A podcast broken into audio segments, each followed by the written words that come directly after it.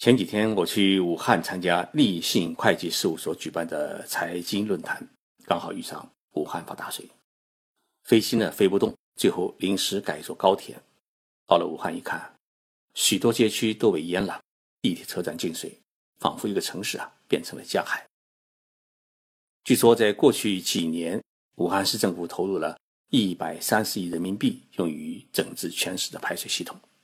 但是呢。遭遇罕见暴雨，这个排水系统啊，还是发挥不了完全彻底的功能。我生活的城市是东京，东京一年呢都要遭遇五六次强台风的袭击，因此一个小时内啊下一百毫米的暴雨是经常的事情。但是我发现，无论多大的暴雨，东京很少发生被淹的问题。东京为何能够做到这一点？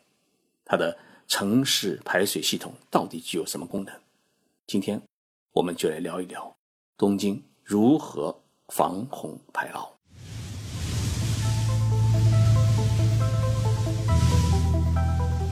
任你波涛汹涌，我自静静到来。静说日本，冷静才能说出真相。我是徐宁波，在东京给各位讲述日本故事。东京这一座两千多万人口的城市，它是建立在一个临海的平原上，三面环山，东面朝海。一旦下雨啊，山上的水就会往整个城市里面流。因此呢，东京市中心就形成了羽田川、荒川和江户川三大河流。我去访问日本国土交通部采访的时候啊，遇到过水管理与国土保全局的副局长平田先生。他告诉我，东京都的防洪排涝主要有两大系统。第一呢，是如何保证来自周边山区的洪水啊，通过三大河流尽快的排入海中，不会溢出河地流入市区。第二个呢，是城市的积水如何尽快的通过地下排水系统呢流入大河，不至于淹没道路城区。那么东京是如何做到这两点的呢？首先。日本国土交通省和东京都政府呢，对于流进市中心的羽田川、荒川和呃江户川三大河流呢，分别成立了各自的河川管理所，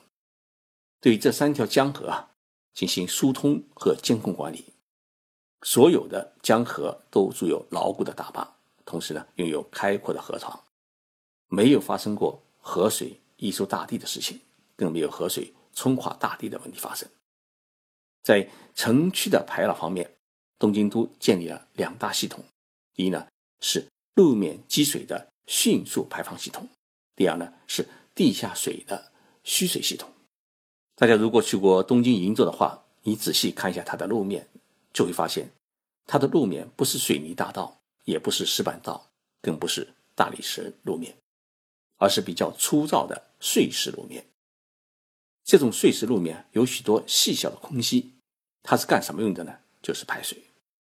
也就是说，当天下起暴雨后啊，雨水不是流入路边的排水沟，而是直接从地面上渗透到地下。那么，有听众朋友一定会说，雨水渗透到地下，那么泥土层它的雨水的包合量达到一定程度的情况之下，它自然会抗拒雨水的再渗透。那么，遇到暴雨的话，不就照样会出现积水吗？银座路面的设计啊，它其实还有一个很大的窍门，就是在路面的下方是一个大型的排水沟，雨水通过路面直接渗透到排水沟，再通过排水沟呢进入地下的排水系统。因此，不管下多大的雨，路面上呢，呃都不会积水。那么，东京许多的道路都是采取了与银座道路一样的设计，因此，东京城区它。在暴雨期间呢，都不会出现积水，因为道路的渗透功能在这方面是立了很大的功劳。那么雨水进入排水系统以后啊，在河水泛滥并且呃高出地面的情况之下，雨水是很难直接排入到江河当中的。那么这么多的雨水往哪里流呢？东京想出了第二个办法，就是建设地下水库。东京在上世纪六十年代、七十年代也都发生过老城区被淹的问题，原因是暴雨带来的雨水啊是来不及排放。那么从八十年代开始，东京开始建设大型的地下水库，先把雨水啊集中起来，然后呢再慢慢的排放。东京整个城市大大小小的地下水库现在已经达到了三十七座，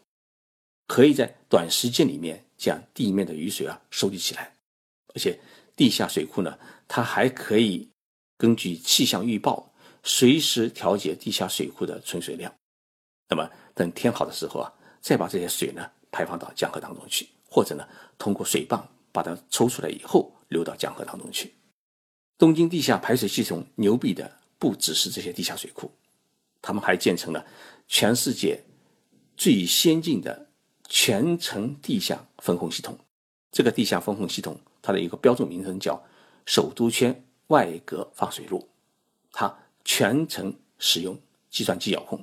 并在中央调控室呢，可以对整个的排水系统进行监控和调控。这个分洪系统有多大呢？它是由一条位于地下五十米深的、全长六点三公里、直径是十点六米的隧道组成。那么，这个隧道呢，连接了东京市内长达一万五千七百公里的地下下水道。这个工程啊，位于东京北郊的埼玉县境内，与江户川河川管理所管理，总投资呢是两千四百亿日元，就相当于。呃，两百亿人民币，从一九九二年开始建设，整整花了十五年的时间，在二零零七年呢，呃，才全部建成。隧道通过五个高六十五米、直径三十二米的竖井，连通整个东京首都圈的几大河流，作为一个分洪的入口。隧道的末端呢，还有一个高二十五点四米、长一百七十七米、宽。七十八米的一个大型的地下水库，它并包含了五十九根水泥柱。最后呢，用四台燃气轮机驱动的大型抽抽水机呢，以每秒两百立方米的速度啊，把这个地下的水啊抽上来，流入到江户川当中，排入大海。那么这个巨型的地下水库，它是在雨季才使用，平时呢是不存放一滴的水。而且可以免费参观，所以当人进入这个巨大的空间时啊，你会感觉到自己的很渺小，也会觉得这个建筑、这个地下水库是非常的庄严神圣。因此呢，日本人把这个地下空间啊叫做地下神殿。从九十年代开始，日本还修改了建筑法，要求大型建筑物和大型建筑群必须建设。地下雨水的储存和再利用系统，也就是要求各户人家呢是自扫门前雪。这个系统呢，就是将建筑物周围的雨水呢要收集起来，储存在地下建设的储水沟渠当中，也就是小水库当中。而在平时呢，把这些雨水啊用于冲洗大楼的厕所或者浇灌花木等等。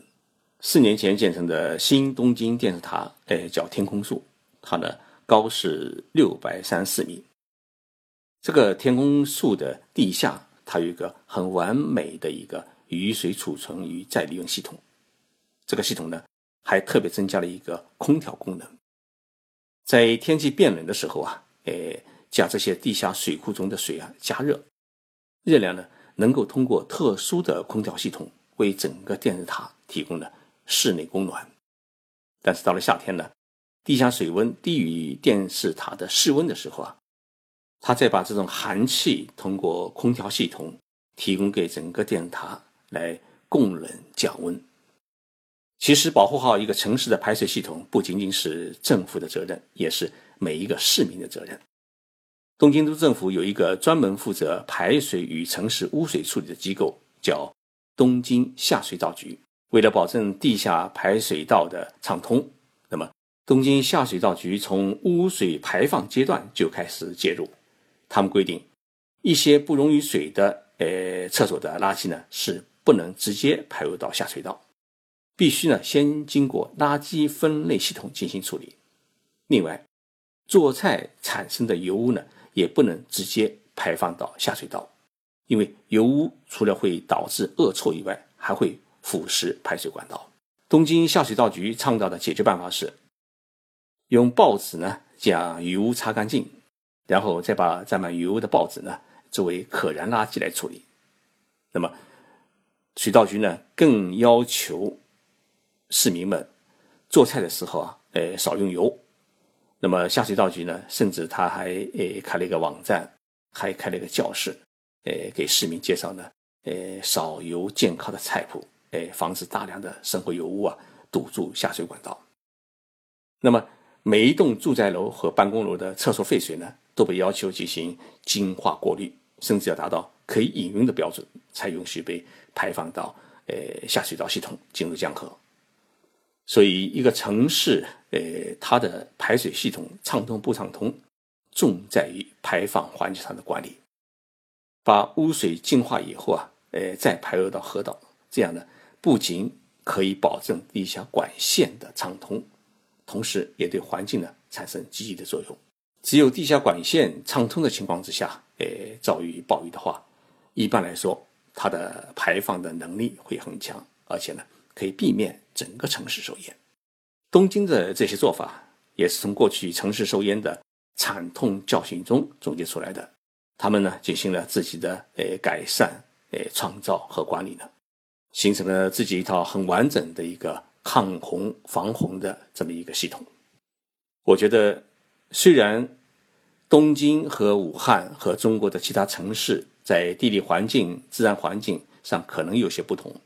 但是呢。东京的这些做法，应该来说是值得中国的一些城市管理者们学习和参考的。